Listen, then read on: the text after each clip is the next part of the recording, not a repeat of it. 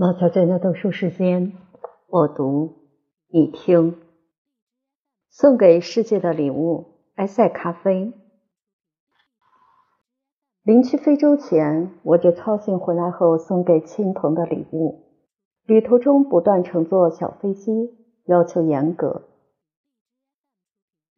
不敢超出十五千克的行李重量，轻装到极限，什么也不敢买。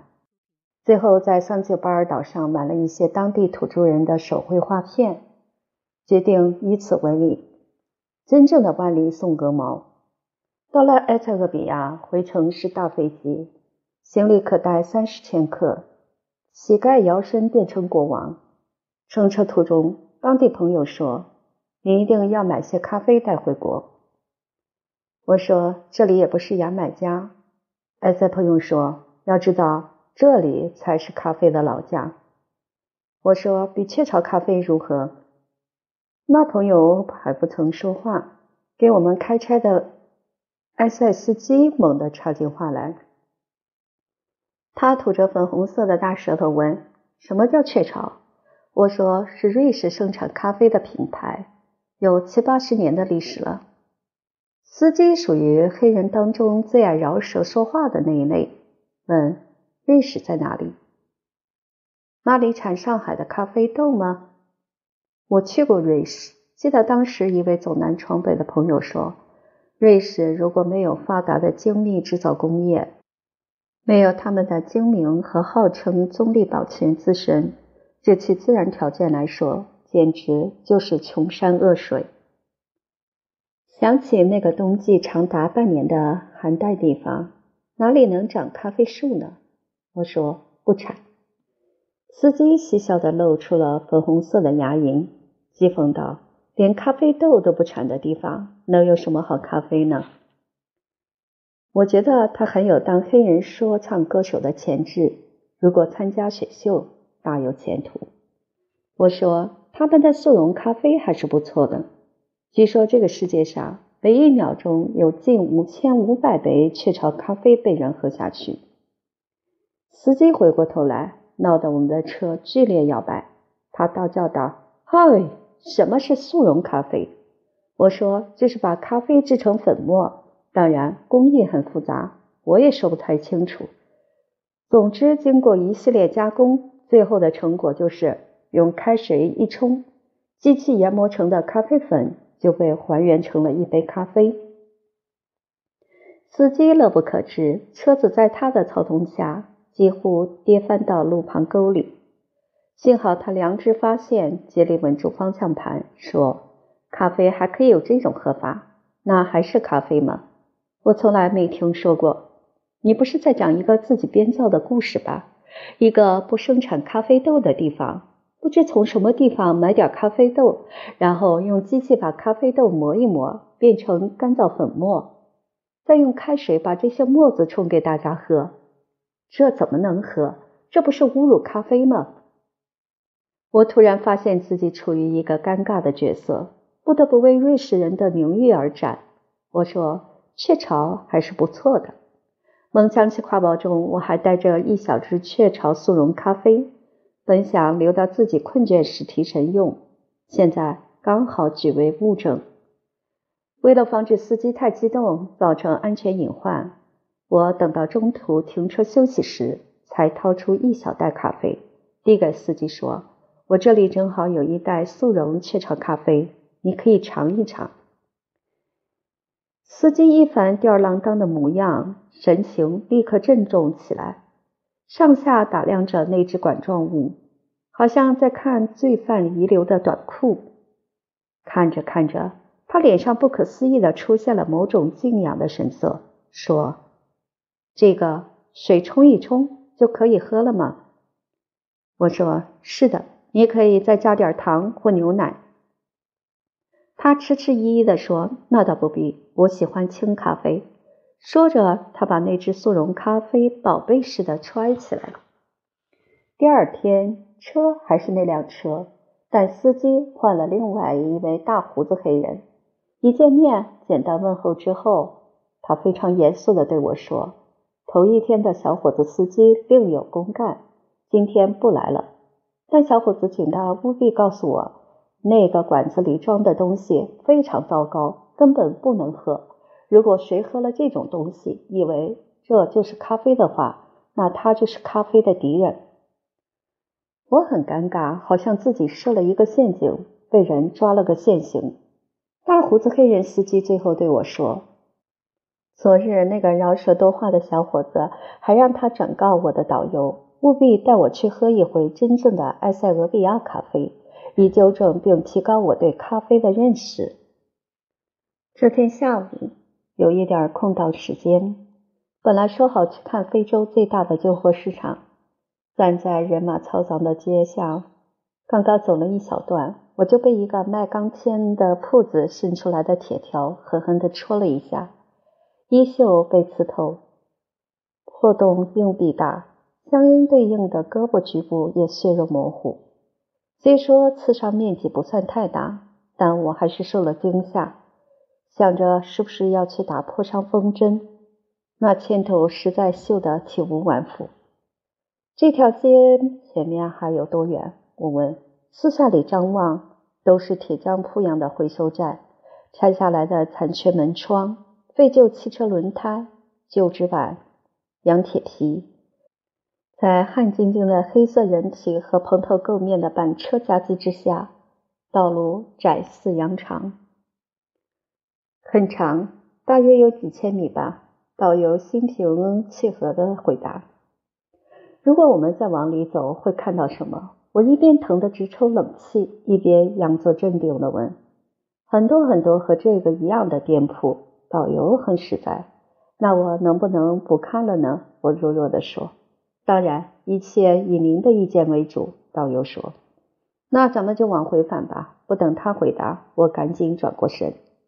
我本想回酒店查看小伤，涂一些药膏，不想小伙子十分忠于职守，见我要回家。说：“您一定要去喝一次真正的埃塞俄比亚咖啡，不然的话，您以为雀巢就是咖啡了，那将是非常遗憾的事情。”我说：“您以前不知道雀巢吗？”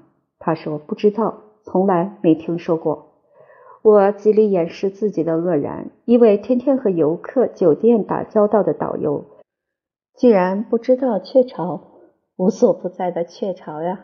你在埃塞俄比亚上留有巨大的空白。我说：“你们不喝雀巢吗？”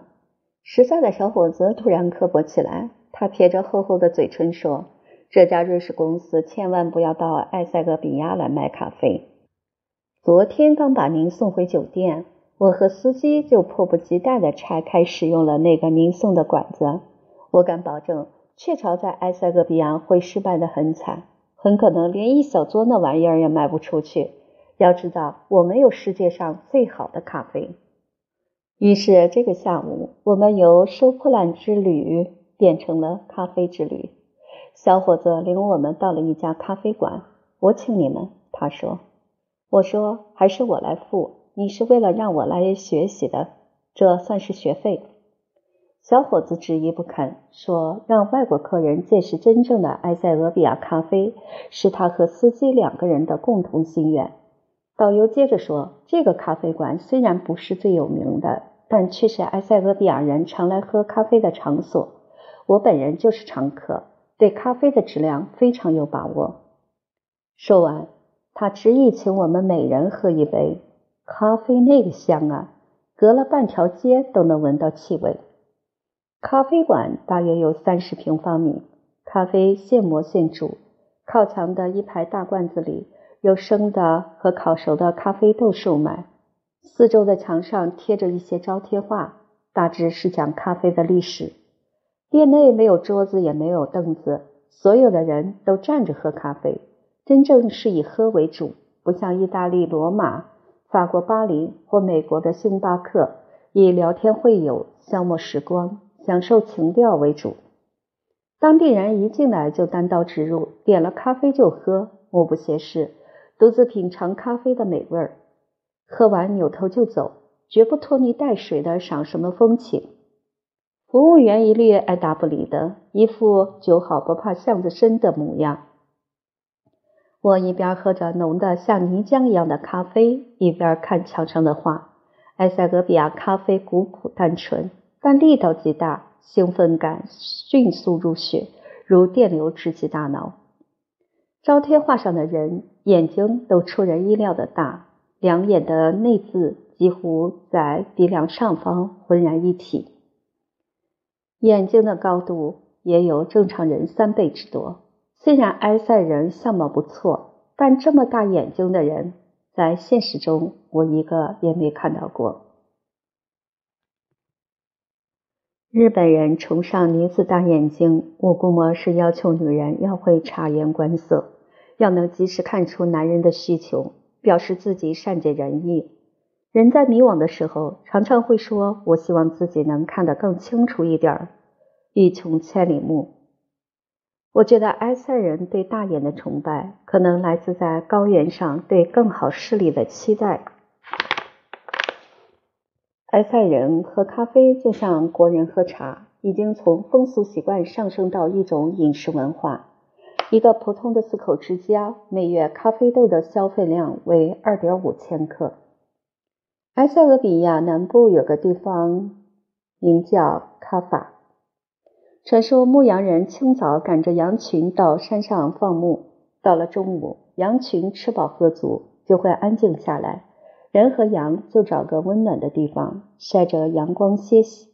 牧羊少年会抓紧机会，枕着双臂迷糊上一觉。不过，凡事皆有例外，有时羊群并不安静，也不肯扎堆卧睡，欢呼蹦跳，不知疲倦。这是为什么呢？牧羊少年生出好奇之心，仔细查看之后，他发现凡是羊群躁动之时，都是因为他们吃了树丛中的一种小红果。少年想，既然羊吃的，我也不妨尝尝看。他就摘了一捧放进嘴里嚼了起来，味道说不上好，但牧羊少年发现自己也变得像羊群一样兴奋不已。后来，他把这件事告诉了寺院的僧侣。僧侣们诚实之后，夜间祷告的时候再也不觉困倦，能一直保持清醒到天明。于是，神奇的小红果子被当地人当作提神的圣物。刚开始是直接把果子拿来生吃，后来发现将小红果烘烤研磨后煮成饮料，就成了能保持兴奋的天下美味。即使在今天，卡法的一些偏远地方。人们仍然习惯将生咖啡的浆果碾碎，同酥油混合起来，直接放在口中咀嚼。十三世纪之后，随着僧侣和商人们的脚步，奇妙的小红果子之妙用越传越远。它跨过了红海，到达也门，在那里被制成了温和而又富含刺激性的饮品。因为信仰伊斯兰教的国家禁止酒精摄入。这就使得小红果饮品在中东信仰伊斯兰教的国家迅速流行开来，后来又逐渐传向欧洲、美洲，深受人们欢迎，直至最后风靡世界。小红果饮料总要有个名字啊！其他远行的人们不愿意多动脑筋，就用小红果产地的名字命名了它——卡法。由于科技的发展，世界各地培植的咖啡有很多不同的品种、制作方法与口感。但无论是英文、法文、阿拉伯文和中文的叫法，都毫无例外的源于埃塞俄比亚那块高耸的土地——卡法。埃塞俄比亚是非洲第三大咖啡生产国，矿源的山区海拔在一千一百到两千三百米，纬度适宜。高度错落，降水丰富，土壤疏松呈酸性，渗水性强，极适宜咖啡的生长。如果说这一次在埃塞俄比亚首都的咖啡馆饮用咖啡还带有某种城市的现代风格，那么之后的某一天，我在山间的小路旁，算是真正品尝到了农家咖啡的味道。要去湖心岛上的一座修道院，前一天刚刚下过雨。道路极为湿滑，说是道路，真是溢美之词。它不曾有任何人工建设的痕迹，完全是脚印叠着脚印踩踏出的小径。我一步一滑，想到了红军翻越夹金山。随着跋涉渐远，我多年前受过伤的脚踝讨嫌的疼痛起来。一想到其后几天紧张的密集安排，若是在这泥泞崎岖的小路上把脚扭伤了，自己受罪不说，还会给大家添麻烦。于是我对导游说：“我不想爬到山顶上的修道院了。”导游很是不解，说：“您已经爬了很长一段路，只剩下不到百分之二十的路程了。您现在停步，非常遗憾。坚持一下吧，我可以拉着您一起走。”说着，他伸出了自己的手，手指坚定有力的半张着。我很感动，不过还是坚决的重申了自己的意见。我已深感疲惫。路很滑，没法把注意力高度集中在自己的平衡上。若是万一跌倒，还会把他也拽翻。所以，请让我留在原地吧，等着你们返回，然后再一道下山。导游看出我决心已定，就说：“那好吧，您留下，我们继续向上。”我如同得到大赦的罪犯，笑逐颜开，停下脚步。导游阻拦说：“您可以留下。”但不是在这里，我很奇怪，说那么在哪里呢？我张望四周，并无人家。当地导游说，咱们再向上走大约一百米，有一家小小的咖啡店，您可以在那里一边喝着咖啡，一边等我们归来。听说有咖啡店，我一下来了兴致，勉力快走起来。突然想到导游不会觉得我是装病吧，便慢下来。为了早点看到咖啡店，又忍不住快走。我想导游一定觉得这个老太婆停停走走，行为诡异。导游的数学大概是体育老师教的，足足走了三百米还多，才看到路旁有个茅草棚。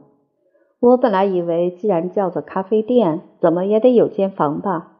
它确确实实不能算房子，几根原木加上几把树枝搭起的一个简易棚。下面放了几个原木墩子，全当咖啡凳子。一个女孩子蹲坐在一块看不出颜色的毯子上，身旁有碳水堆和咖啡壶。她身披白纱至脚跟，头上也是白色纱巾。虽然严格说起来，白色由于山野风尘浸染，依然辉煌，但他黑色而凹凸有致的面容和虔诚的神色，仍给人以圣洁之感。您确定不到山顶去看修道院吗？现在距离那里已经很近了。导游说，刚才忽快忽慢的奔走，致使脚踝的不适加重。我抱歉地说，我确定不去了。那好，我们就走了。您留在这里，我已经为您付了咖啡钱，您可以安心饮用，直到我们回来。导游说完，继续前行了。周围没有一个客人。不远处有个当地的小伙子在一片片原木板上画圣像。他采取的是流水作业，先在每块木板上画个轮廓，然后再在相同部位点上细部，进入精加工程序。这样，从我这个方向远远看过去，只见一群半成品的圣母抱着圣婴。圣母没有嘴唇，圣婴没有眼睛。私下觉得这个绘画过程似乎该在一个隐秘场所进行。也许在他眼里，这间山间的小咖啡店就是隐秘之所了。美丽黑少女并没有因为只有我一个客人而有丝毫懈怠，他紧急行动起来，先把地面上散乱的青草归置好，把一根根草叶码放整齐，围拢起来。让它们不再像一个坐垫，而更像是一个祭坛。然后点燃一把熏香，把它们插在支撑棚顶的那根唯一的柱子上。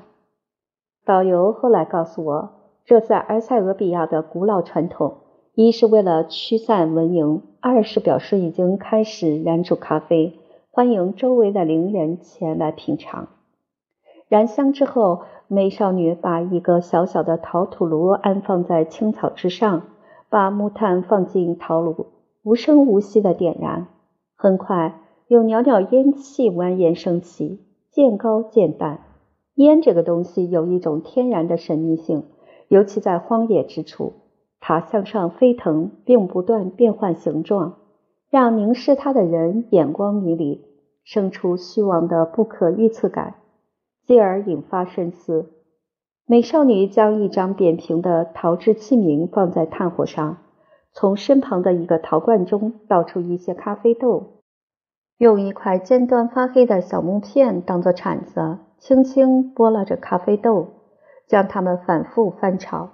随着器皿温度渐渐升高，咖啡豆的颜色开始变深，散发出微弱的香气。当咖啡豆变得暗黑、尚未焦糊之时，美少女果断地将火撤离，开始下一步骤——磨咖啡粉。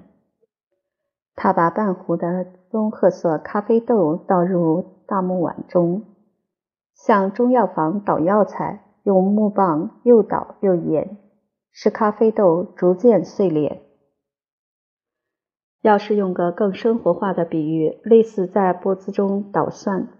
他不时停下来。偏着头看看咖啡渣的粗细，估计这颗粒的大小也很有讲究。粗糙了，水不容易浸透，咖啡的味道就会淡；若是砸得太细了，入水即化，可能就嫌焦苦了。美少女很有经验，很快就把咖啡豆研磨好了。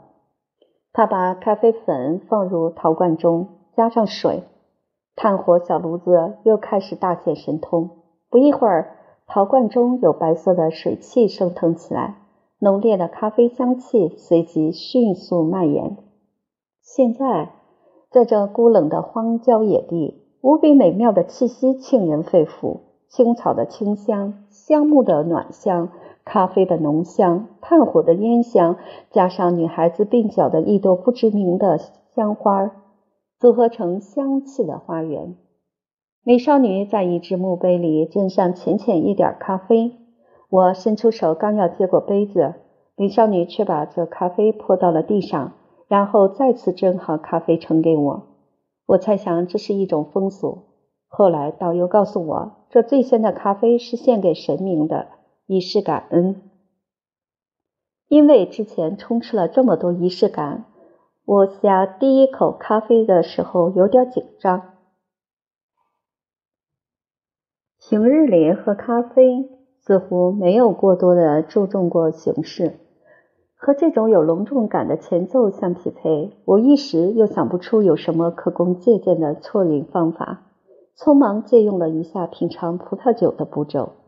我先含了一小口咖啡，让咖啡充分布满口腔。与口腔内原有的液体和空气充分混合。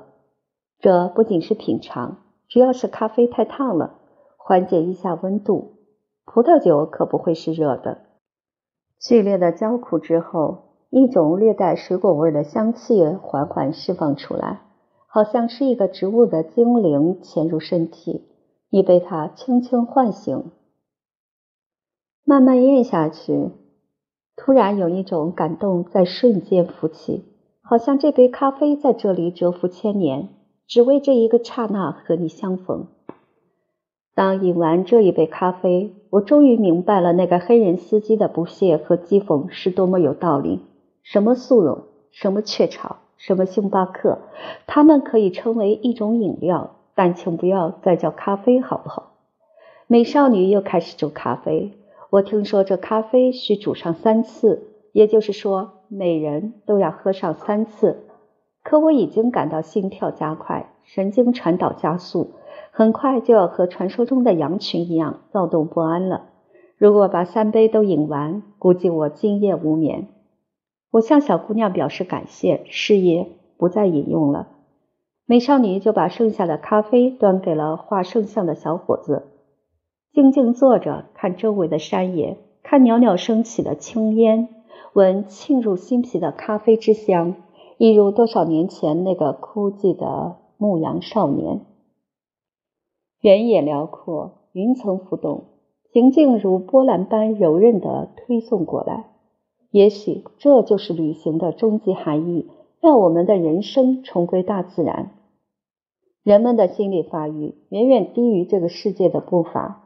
我们的心还停留在石器时代，时代已经日新月异的现代化了。这种分裂和错位给我们带来了诸多袭扰。旅行让我们的身体猛烈移动，心灵也随之飞翔。不过，它不是飞往未来，而是回头张望。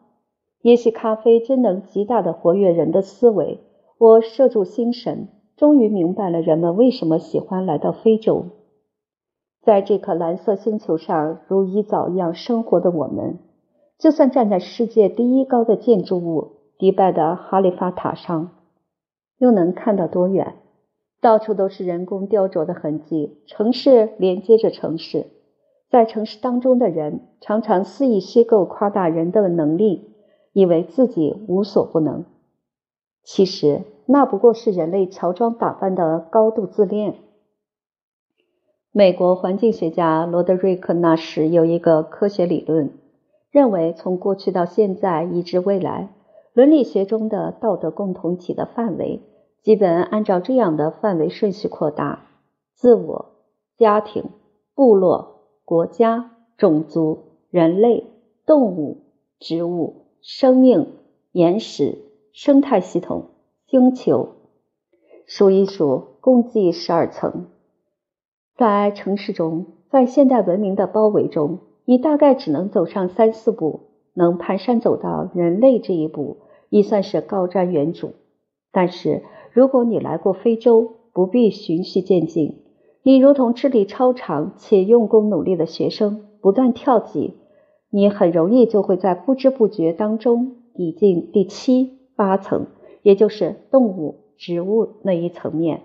它们满山皆是。满坑满谷，如针毡一样包裹着你，你必须直面他们，根本无处可逃。尖锐的面面相觑，由不得你不感知、不思考。想想，在城市里，我们能看到的植物都是人工栽培的，你看到的花木是人为美化粉饰的植物傀儡。那些被移栽来的草木，离开了原来的生存环境，好比海水离开了海洋。